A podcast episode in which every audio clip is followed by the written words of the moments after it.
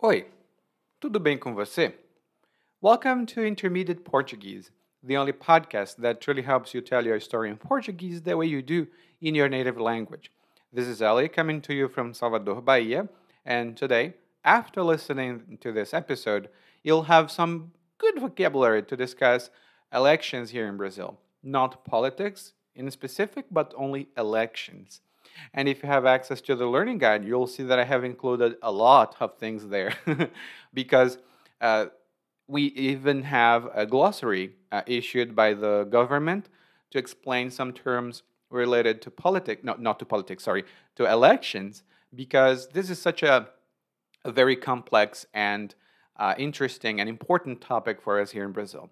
I'm going to tell you this now because it's important for you to understand. I am adopting the perspective of someone who doesn't really like the elections here in Brazil. And just a little bit of context uh, voting is mandatory. You cannot really not vote. If you don't vote, you have to explain why you are not voting. And this person that you're going to listen to is someone who is very proud of his opinion.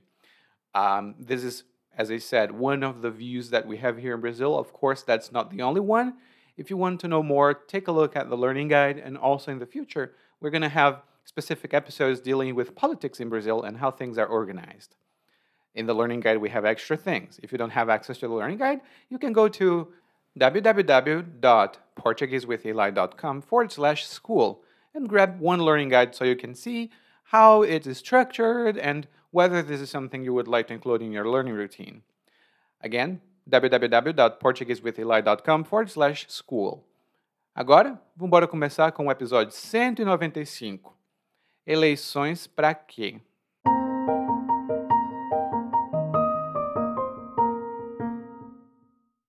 A cada quatro anos é sempre essa mesma palhaçada.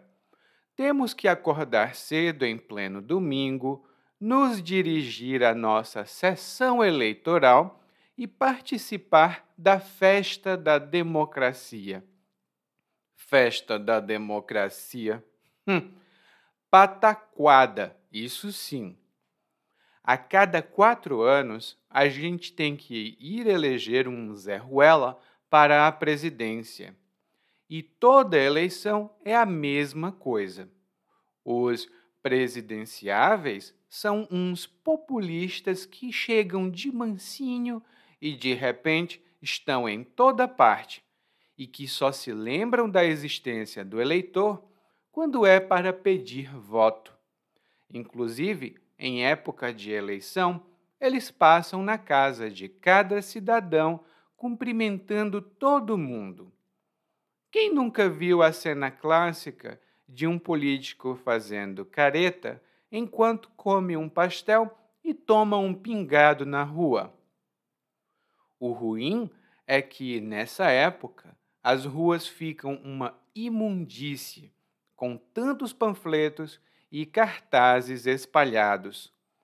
Até quem não trabalha para político anda por aí distribuindo santinho, esperando convencer alguém a votar no candidato por quem eles torcem.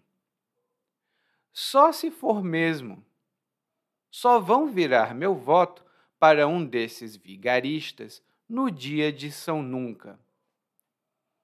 Meus amigos dizem que sou quadrado por agir assim, só porque todo ano voto em branco. Dizem que não voto com consciência. Bom, se eu votasse nulo, até que seria assim. E se minha opinião fosse mesmo errada, como eles dizem, a gente não teria tantas abstenções nas eleições. E o pessoal que se abstém nem está indo justificar o voto. Então, se nem o voto, sendo obrigatório e tendo multa para quem não vota, está motivando o povo a ir votar, quem são eles para me dizer que eu estou errado? E esse ano temos de novo o segundo turno. Mais uma vez, vou ter que me acordar cedo e ir para a sessão eleitoral para a sala onde fica a minha urna, porque este ano sou mesário. O quê? Não é contradição eu trabalhar nas eleições se eu as critico tanto? Bom, posso estar trabalhando para um bando de corrupto, ir fazer cagada no próximo ano, mas pelo menos tenho uma folguinha garantida.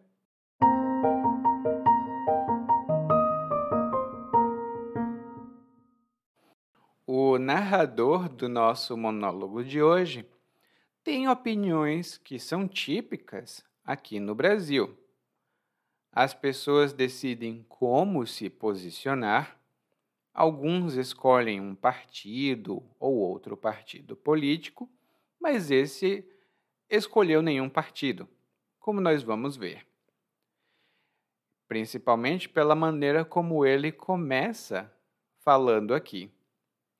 Ele diz que a cada quatro anos é sempre a mesma palhaçada. A cada quatro anos é sempre a mesma palhaçada.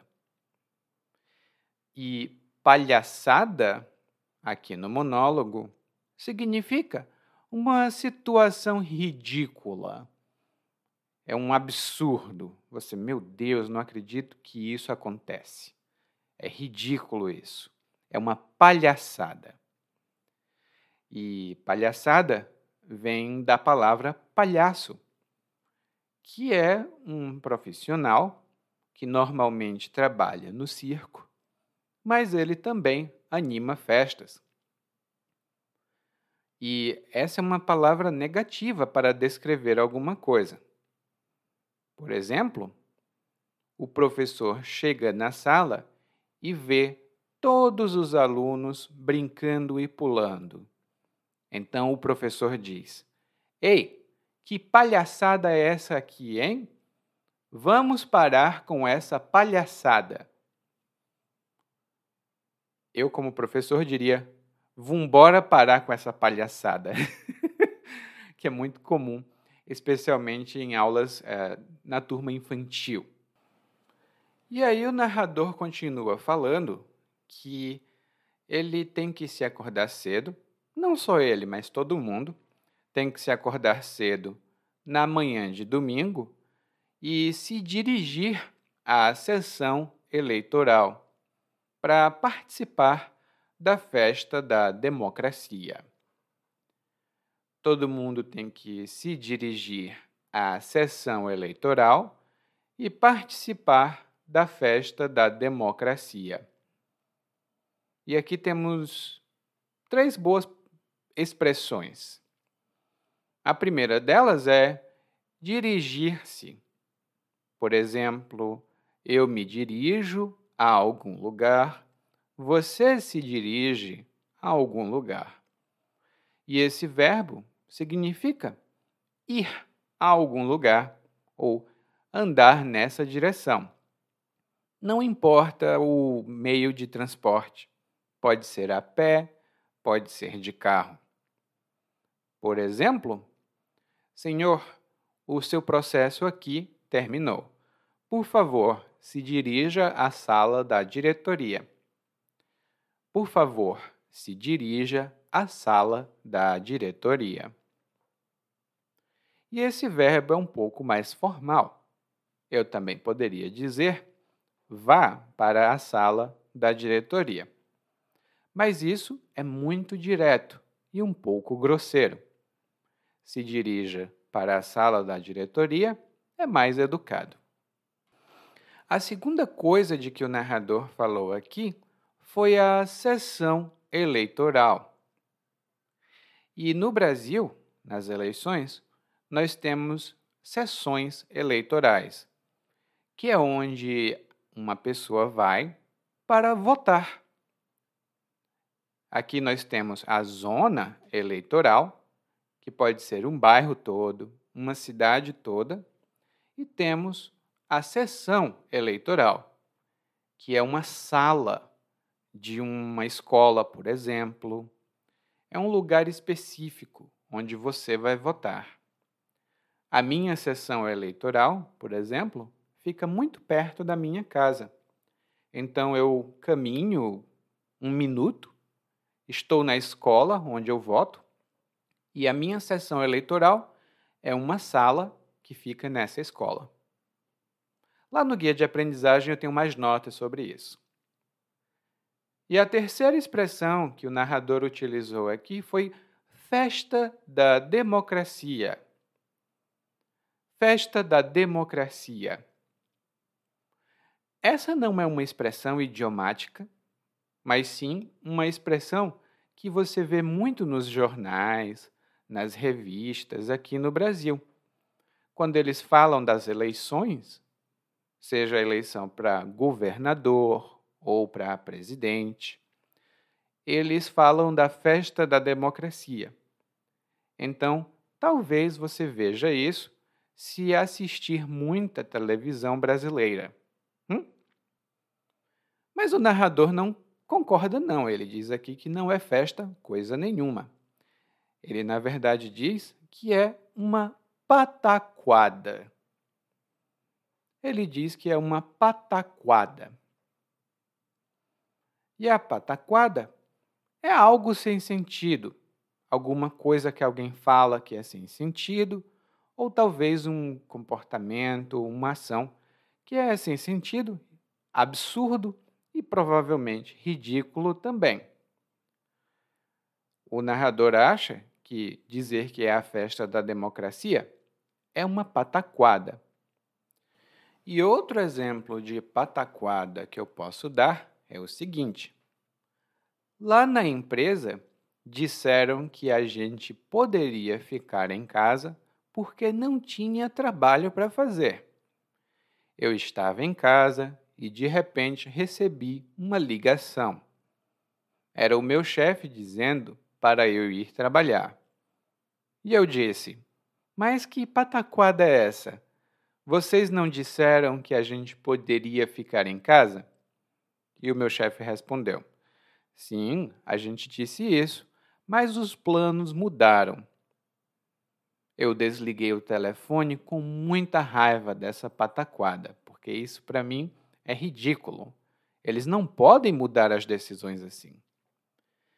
E se você procurar na imprensa brasileira, essa palavra é muito associada com situações ridículas e absurdas nas últimas semanas, especialmente com a política. E aí o narrador passa a explicar um pouco sobre a festa da democracia. Ele diz que a cada quatro anos a gente tem que ir eleger um Zé Ruela para a presidência. A gente tem que eleger um Zé Ruela para a presidência. E eleger aqui significa escolher alguém por meio do voto, e nós vamos falar disso, né? Tem um processo de votação. E normalmente nós elegemos políticos para ocupar ah, os cargos públicos, como presidente. E se você falar espanhol, saiba que eleger tem uma pequena diferença de escolher. Dê uma olhada no guia de aprendizagem para ver bem a diferença entre as duas palavras. A segunda palavra, ou melhor, a segunda expressão que o narrador utilizou aqui foi Zé Ruela. e Zé Ruela é uma palavra pejorativa, né, um termo negativo, para falar de alguém que nós achamos que não tem nenhuma importância. É uma pessoa insignificante. Então, o narrador não tem uma opinião muito boa sobre os políticos. Quando ele diz que nós temos que eleger um Zé Ruela. E a presidência é o cargo do presidente. E o presidente é o poder executivo máximo de um país. Ah, bom, nem todos os países utilizam o regime presidencialista. Então, Alguns países têm presidente, outros países têm primeiro-ministro, outros países têm premier e o Brasil tem presidente. Ah, e no Brasil, o mandato do presidente é de quatro anos. Ou seja, quando nós elegemos um presidente, esse presidente fica na presidência por quatro anos. E esse período nós chamamos de mandato. O narrador continua dizendo que toda eleição é a mesma coisa. E a eleição é o processo de votação em que a gente escolhe presidentes, deputados, vereadores. Mas nós também podemos eleger um chefe, por exemplo, se o cargo de chefe for ocupado por meio de eleição. Eleição é o processo ou a ação de eleger. E aí o narrador diz que os presidenciáveis são uns populistas que chegam de mansinho e que de repente estão em toda parte. Os presidenciáveis são populistas que chegam de mansinho. A primeira expressão aqui é presidenciável. E, embora eu mesmo não goste muito dessa palavra, porque ela é meio estranha para mim, ela é muito utilizada na imprensa hoje. E um presidenciável é um candidato à presidência. Ele ou ela pode ser eleito ou eleita presidente.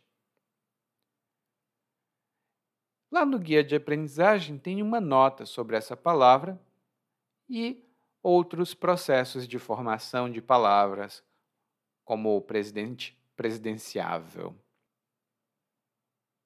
A outra palavra que o narrador utilizou, na verdade, é um conceito também, e é populista. Eu não sei se o seu idioma tem essa palavra, mas no Brasil, populista é um político ou uma política, né? uma pessoa que trabalha na política, que faz muitas promessas de defender o direito das pessoas. Ninguém sabe se essas promessas são sinceras, mas ele diz que está com o povo. E normalmente essa pessoa, esse político, adota medidas de assistencialismo. Ou seja, ele talvez faça programas de distribuição de renda, talvez ele dê dinheiro para as pessoas e assim ganhar a confiança delas. Em geral, aqui no Brasil, a imprensa coloca os candidatos populistas em uma categoria e os candidatos sérios que realmente pensam na economia e no bem do país em outro lado. E o narrador aqui diz que os candidatos chegam de mansinho e de repente estão por toda parte. Os candidatos chegam de mansinho e de repente estão por toda parte. E quando alguém faz alguma coisa de mansinho, isso significa que essa pessoa faz essa coisa bem devagar, bem tranquilamente, de uma maneira discreta, e provavelmente as pessoas nem percebem muito bem. Por exemplo, normalmente o meu filho é muito barulhento, mas quando ele quer dinheiro, ele sempre chega de mansinho, e me dá um abraço e diz: Pai, eu gosto tanto de você. Então, quando ele chega de mansinho e me abraça, eu sei que meu filho quer dinheiro. E o narrador continua falando um pouco aqui, né, que os políticos só aparecem em época de eleição. E no Brasil isso é bem verdade, até porque é proibido fazer propaganda eleitoral fora do período eleitoral. Lá no guia de aprendizagem, eu tenho algumas observações sobre isso. Daí, o narrador fala de uma cena que é muito clássica aqui no Brasil, e eu preciso explicar um pouco, culturalmente, do que se trata. Em outros lugares, quando os políticos querem mostrar simpatia, eles vão para as ruas, falam com as pessoas e abraçam as crianças para dizer: olha, essa é uma pessoa legal. Aqui no Brasil, quando os candidatos querem mostrar que eles são pessoas comuns, são pessoas como o povão, eles vão para a rua comer pastel e tomar café ou caldo de cana. Se você procurar no Google político comendo pastel, você vai encontrar muitas fotografias divertidas, porque o pastel que a gente come na rua nem sempre é uma maravilha. Eu, pelo menos, adoro pastel, mas eu sei que nem todo mundo gosta. Então, quando os políticos comem pastel, às vezes eles. Comida de pobre! Mas eles não podem mostrar a opinião real deles porque eles querem dizer que são pessoas comuns, como eu e você. E aqui, o narrador fala de comer pastel e tomar pingado. E o pingado é café com leite, mas é muito mais leite do que café. Porque você coloca um pingo de café. Por isso a gente chama de pingado. Eu adoro um pingadinho de manhã. Daí o narrador começa a falar um pouco sobre os problemas que a eleição causa. Primeiro, nessa época, as ruas ficam uma imundície com tantos panfletos e cartazes espalhados. As ruas ficam uma imundície com tantos panfletos e cartazes espalhados. E aqui temos três boas palavras. A primeira é uma imundície. E imundície também pode ser dito imundícia, ou, como a gente fala lá no Ceará, mundiça. Mas esse é um termo bem específico lá do Ceará. E a imundície é a sujeira, muita sujeira quando alguém é, fala de imundície, tem quase que um julgamento moral. E é uma sujeira mais forte. Por exemplo, eu estava me preparando para jogar o lixo fora e coloquei todos os restos de comida dentro de uma sacola. Quando eu estava passando pela sala da minha casa, a sacola rasgou e aquela imundície toda que estava dentro da sacola caiu no chão. Eu precisei limpar aquela imundície toda e a comida estava estragada, com um cheiro horrível. Eu precisei limpar aquela imundície toda. A segunda palavra que o narrador utilizou aqui foi panfleto.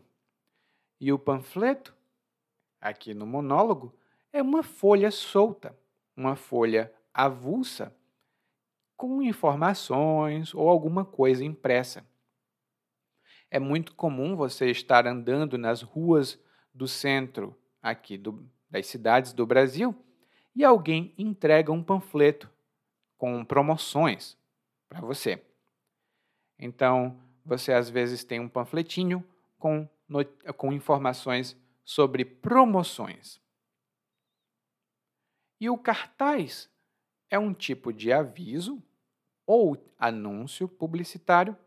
Ele é grande, normalmente, e normalmente a gente coloca o cartaz na parede ou em algum local público para todo mundo ver. Por exemplo, Senhor, todas as informações sobre o funcionamento da nossa loja estão ali naquele cartaz que está na porta. Todas as informações estão naquele cartaz que está na porta. Cartaz tem outros usos que estão lá no nosso guia de aprendizagem. E o narrador diz que, mesmo quem não trabalha para político, distribui santinhos. distribui santinhos, esperando convencer alguém a votar no candidato por quem eles torcem.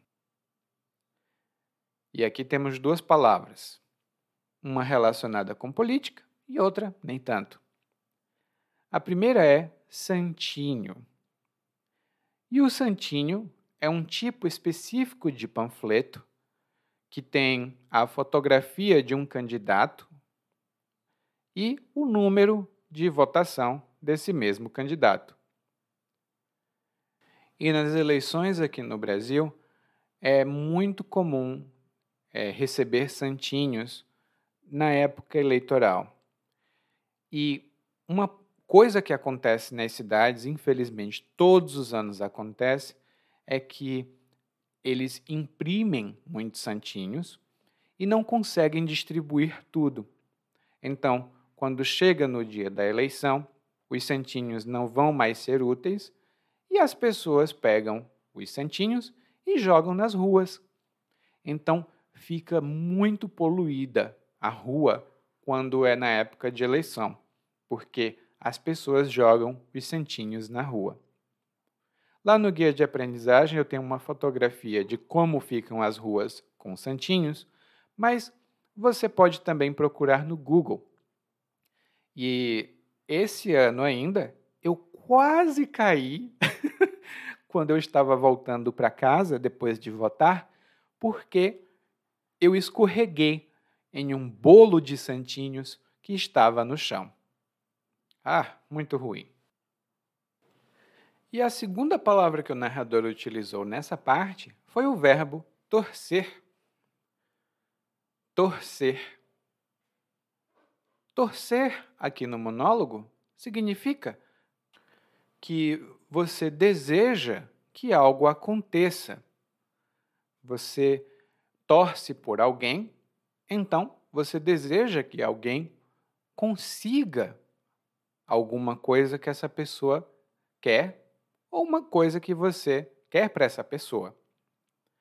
Por exemplo, eu sei que você quer muito esse emprego e hoje é a sua entrevista. Então, eu vou torcer por você. Eu vou torcer por você. Ou seja, eu desejo muito que você consiga esse emprego. E nós também podemos torcer para um time de futebol. Eu torço para o Palmeiras, por exemplo. Não é verdade, tá? Mas eu torço para o Palmeiras. E o Palmeiras é um time de futebol. E você também pode torcer para que alguma coisa aconteça. Por exemplo, Ai, o dia está tão quente. Eu estou torcendo para que chova hoje. Eu estou torcendo para que chova hoje. Eu estou lá, oh meu Deus, seria tão bom se chovesse, tomara que chova. Eu estou torcendo para que chova. E aí o narrador diz: só se for mesmo. E essa expressão mostra que ele não acredita que isso vá acontecer. É uma expressão de incredulidade. Só se for mesmo. Eu não acredito. E ele continua dizendo: só vão virar o meu voto para um desses vigaristas no dia de São Nunca. Só vão virar meu voto para um desses vigaristas no dia de São Nunca. E aqui temos três boas expressões: um verbo, um substantivo e uma expressão. A primeira coisa que nós temos aqui é virar. E você provavelmente conhece essa palavra, mas aqui, virar tem o sentido de mudar uma opinião. E normalmente mudar a opinião de alguém. Por exemplo, eu achava que os meus pais não gostariam da minha namorada, porque a minha namorada tem muita tatuagem mas a simpatia dela virou a cabeça dos meus pais. Ou seja, virou a opinião dos meus pais.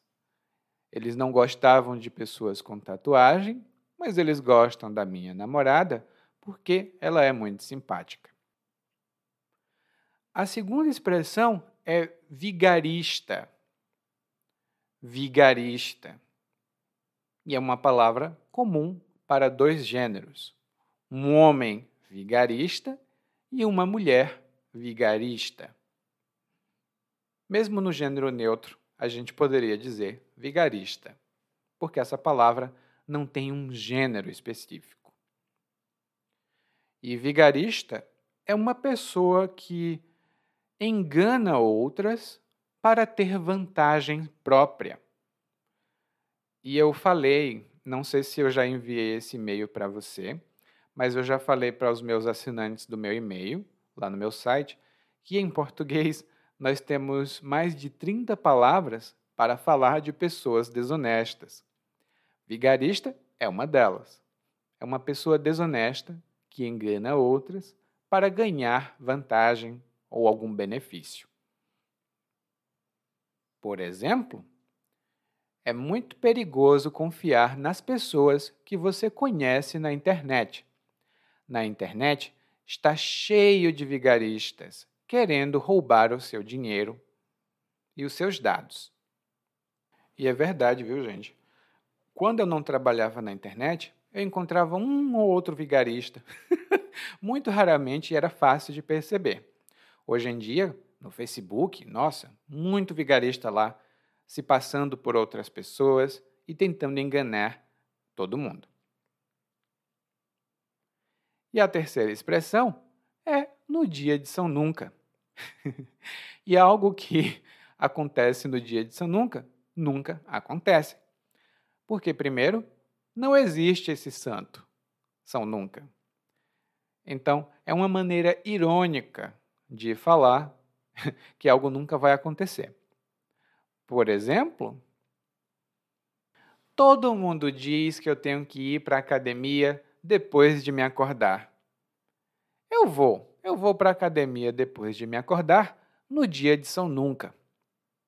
Ou seja, eu nunca vou fazer isso. É uma maneira bem irônica e informal de falar. Daí o narrador continua falando aqui mais um pouco da opinião que os amigos dele têm sobre ele. Ele diz que os amigos dele acham que o narrador é quadrado porque todo ano ele vota em branco. O narrador é quadrado porque todo ano ele vota em branco.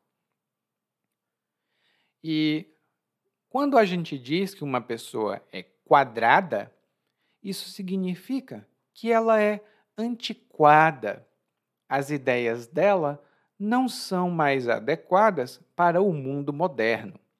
Ela tem ideias antigas e inadequadas. Por exemplo, o meu pai é muito quadrado. Ele ainda acha que a gente tem que apresentar os nossos namorados e namoradas para ele. Então, eu tenho que estar com uma pessoa e mostrar essa pessoa para o meu pai, para o meu pai aprovar. Hum, ele é muito quadrado. E a segunda expressão aqui tem a ver com as eleições no Brasil, que é o voto em branco ou o voto branco. Antigamente, as eleições eram feitas no papel. Então, as pessoas precisavam marcar o nome do candidato em quem eles iam votar. Para votar em branco, era só não marcar em ninguém. Naquela época, quando uma pessoa votava em branco, era o que eles chamavam de voto de conformidade. Ou seja, a pessoa dizia: para mim, o que está aí está bom. Então, quando tinha voto em branco, esse voto contava para o candidato que tinha mais votos. Então, um candidato podia receber 10 votos, mais 3 votos em branco. Então, esse candidato teria 13 votos no total. Hoje em dia, o voto em branco não conta mais, porque ele não é voto válido. Então, quando você vê na televisão que 2% da população votou em branco, esses votos não contam, eles não valem. E o narrador fala: Bom, dizem que eu não voto com consciência. E quando nós fazemos algo com consciência, por exemplo, votar com consciência, significa que a gente faz algo refletindo sobre essa ação, a gente pensa nas consequências e então faz alguma coisa. Então, um voto consciente, ou quando uma pessoa vota com consciência, isso significa que ela viu todos os candidatos, ela viu as propostas e julgou que candidato A, B ou C era melhor. Então ela votou com consciência. E normalmente, quando nós precisamos tomar uma decisão importante, para tomar uma decisão consciente, é necessário ter informações. E em seguida o narrador diz: É, eu seria quadrado e não votaria com consciência se eu votasse nulo. E votar nulo, ou voto nulo, é quando uma pessoa coloca o nome, melhor dizendo, o número de um candidato que não existe. A pessoa escreve 99999. Então, não tem candidato com esse número, isso significa que esse voto foi anulado. Ele não vale. Antigamente, o voto nulo era feito no papel. Hoje em dia, é feito num equipamento eletrônico, de que nós vamos já falar. E tem uma história engraçada lá no guia de aprendizagem de quando as pessoas do meu estado votaram em um animal e o animal ganhou. foi um bode. um bode foi eleito no Brasil. Então, essa história está lá no guia de aprendizagem. Bom, e o narrador fala aqui: olha, eles dizem que eu penso errado, mas eu acho que não, porque muitas pessoas se abstêm. Existe muita abstenção nas eleições. E a abstenção, quando nós falamos de eleições, é quando um eleitor ou uma eleitora escolhe não ir votar. Aqui no Brasil, é obrigatório votar. Se você não vota, você pode ter problemas com a justiça. Então, é, quando uma pessoa não vai votar, isso é uma abstenção. Mas o voto não é obrigatório para todo mundo. As pessoas com determinada idade, ou muito jovens, ou muito idosas, é, para elas o voto é facultativo, ou seja, elas escolhem se querem ou se não querem ir votar. Quando o voto é facultativo, bom, tecnicamente não seria uma abstenção. E quando a gente falta à eleição aqui no Brasil, quando a gente não vai votar, é, e aqui eu estou explicando um conceito que também está no monólogo, nós precisamos justificar a nossa falta. E justificar significa apresentar ou dar uma justificativa, que é uma explicação que funciona como desculpa. Por exemplo, é, tudo bem, eu me atrasei mais uma vez, mas eu justifiquei o meu atraso.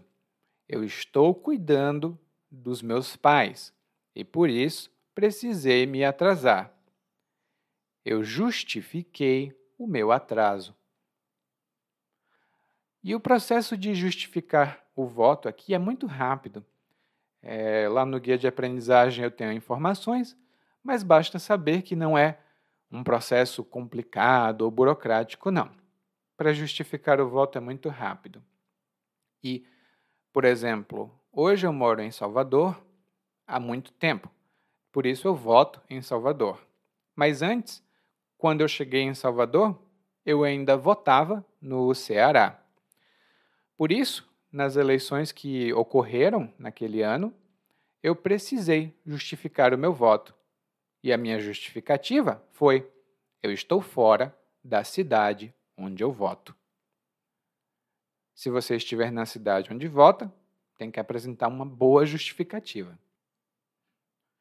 E o narrador diz: ora, se o voto é obrigatório e ainda tem multa para quem não vota, e as pessoas não estão indo, eu tenho um pensamento parecido com o das pessoas, então eu não estou errado, porque esse grupo tão grande não estaria errado.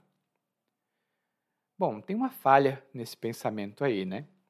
Mas se você não souber, aqui no Brasil, a abstenção nas eleições é de mais ou menos 20%. Nas últimas quatro eleições, foi mais ou menos nesse valor, 20%. E o narrador fala: Bom, esse ano temos segundo turno. E aqui temos outro conceito das eleições brasileiras. Para esses cargos como governador, presidente, o candidato que recebe a maioria absoluta dos votos ganha. Ou seja, se tem 50 votos, um candidato recebe 26 e outro candidato recebe 24, o candidato que recebeu 26 ganha. Mas tem que ser mais do que 50% dos votos válidos. Se os candidatos não recebem mais do que 50% dos votos válidos, por exemplo, tem 15 candidatos. Esse ano a gente teve sete candidatos à presidência, se eu não me engano ou oito, não me lembro. Então, um candidato recebe 20% dos votos válidos, outro candidato recebe 15%. Os dois candidatos mais bem votados vão participar do segundo turno, que é uma nova rodada de votação. Entre o primeiro e o segundo turno, os candidatos têm mais tempo para fazer campanha. Então, Aqui no Brasil, a campanha do segundo turno é mais ou menos um mês, um pouco menos do que isso, eu acho, mas tem essa campanha. E no momento que eu estou gravando esse episódio, é, nós vamos ter o segundo turno, ou a votação do segundo turno. Temos o primeiro turno e o segundo turno. Ó. E o narrador fala aqui: ah, vamos ter segundo turno. Então, mais uma vez, tenho que me levantar e ir para a minha sessão eleitoral, onde fica a urna. E a urna que o narrador fala, agora é o equipamento que coleta os votos dos eleitores. O que nós temos é a urna eletrônica. Antigamente, nas eleições, nós tínhamos urnas que eram caixas e você colocava o seu voto dentro da caixa. O voto era feito no que nós chamávamos de cédula de votação. Alguns países, como os Estados Unidos, usam cédula de votação. O Brasil já não usa mais. Então você colocava a cédula dentro da urna, depois as pessoas abriam a urna e contavam os votos. E o narrador vai para a sessão eleitoral tão cedo porque ele é mesário. Ele é mesário. E o mesário aqui no Brasil é um voluntário ou uma pessoa que foi chamada pelo governo para trabalhar no dia das eleições. Eu já fui chamado para ser mesário, mas eu não fui ser mesário. E lá no guia de aprendizagem eu explico a confusão que aconteceu. mas, em geral, quem é chamado para mesário tem que trabalhar no domingo da eleição, mas tem algumas vantagens. Cada dia que o mesário trabalha dá direito a dois dias de folga no emprego dele.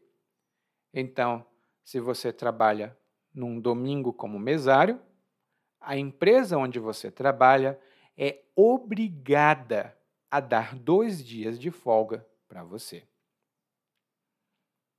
E o narrador supõe que seja uma contradição. Ele fala mal das eleições, ele não acredita nas eleições, mas ele trabalha nas eleições. Mas para o narrador não é contradição, não.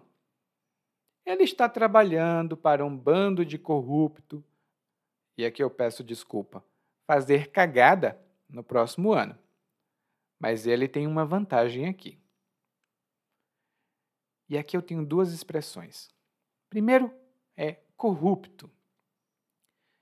E corrupto, ou corrupta, é uma pessoa desonesta. Ela foi corrompida. Ela age de maneira desonesta para ter vantagens para ela ou para alguém que ela conhece, para os amigos dela, por exemplo.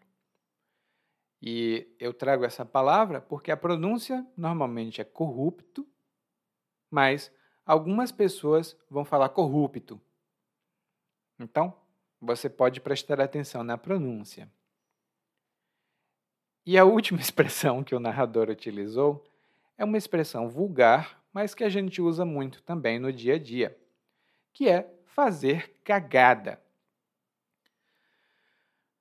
Cagar. Desculpa. Cagada é o resultado da ação de cagar, que é quando nós vamos no banheiro e fazemos o número 2. Mas no dia a dia, nós dizemos que a cagada é alguma coisa mal feita. Alguém faz uma comida muito ruim e você diz: oh, que cagada é essa? e eu não tenho maturidade para falar essa palavra sem rir. Então, ah, eu vou dar outro exemplo para você. Essa artista foi contratada para fazer a restauração desse quadro. Era um quadro muito famoso, uma pintura muito famosa. E a restauração precisava ser bem feita. Mas a artista fez uma cagada. E o que antes era uma pintura muito bonita se transformou em uma coisa ridícula. E no passado teve mesmo uma artista espanhola, se eu não me engano, que foi chamada para fazer a restauração de um quadro religioso e ela fez uma cagada nesse quadro. E quando nós falamos essa palavra, então é extremamente negativo. Por isso, o narrador diz: bom, esses políticos só fazem cagada. E pro político, ou perdão, pro narrador, eu, eu ia fazendo uma cagada aqui agora. O, pro narrador, não é contradição. Por quê? Ah, ele pode estar trabalhando para isso acontecer, mas pelo menos ele tem uma vantagem ali, porque ele vai ter folga. Bom, essa é uma opinião comum também, mas agora não temos mais tempo para isso. Vamos agora ouvir o monólogo mais uma vez, dessa vez na velocidade natural, porque eu preciso sair agora para ir votar.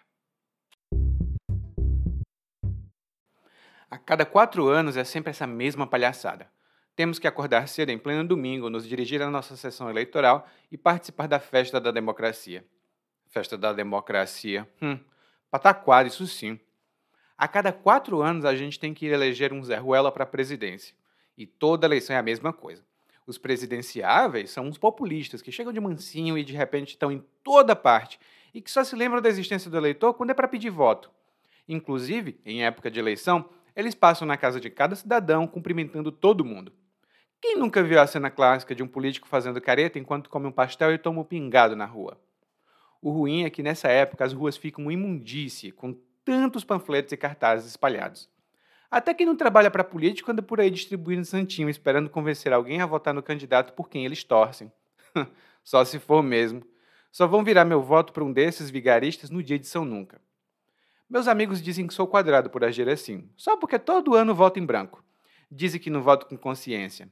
Bom, se eu votasse nulo, até que seria assim. E se minha opinião fosse mesmo errada, como eles dizem, a gente não teria tantas abstenções nas eleições. E o pessoal que se abstém nem está indo justificar o voto. Então, se nem o voto sendo obrigatório, tendo multa para quem não vota, está motivando o povo a ir votar, quem são eles para me dizer que eu estou errado? E esse ano temos de novo o segundo turno. Mais uma vez, vou ter que me acordar cedo e ir para a sessão eleitoral, para a sala onde fica a minha urna, porque este ano sou mesário. O quê? Não é contradição eu trabalhar nas eleições se eu as critico tanto? Bom, posso estar trabalhando para um bando de corrupto e fazer cagada no próximo ano, mas pelo menos tem uma folguinha garantida. Oi, tudo bem? Provavelmente você escuta nosso podcast há algum tempo. Bom, se não for o caso, eu me apresento para você. Eu sou o Eli, é, para Eliakim, e sou professor de português, responsável pelo podcast, pelo site portuguesewitheli.com, pelo outro site readbrazilianportuguese.com e muitas outras fontes de conteúdo para aprendizes de português que, como você, querem falar e entender o português brasileiro. Se você gostar desse podcast, você pode fazer uma avaliação do nosso podcast no Apple Podcasts. Você pode fazer a sua avaliação e isso ajuda muito. Obrigado.